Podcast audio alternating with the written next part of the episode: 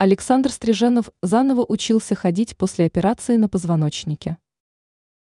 Актриса и телеведущая Екатерина Стриженова больше 30 лет в браке с актером и режиссером Александром Стриженовым. Этот союз считается одним из самых крепких в российском шоу-бизнесе. Но, как оказалось, случаи в семейной жизни пары бывали разными.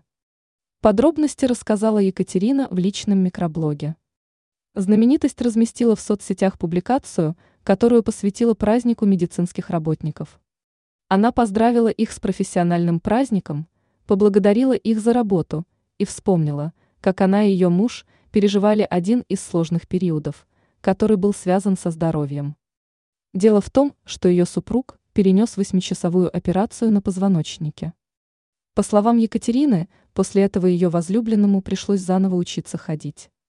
Сейчас его жизни ничего не угрожает. Женщина отдельно поблагодарила хирурга, который проводил процедуру.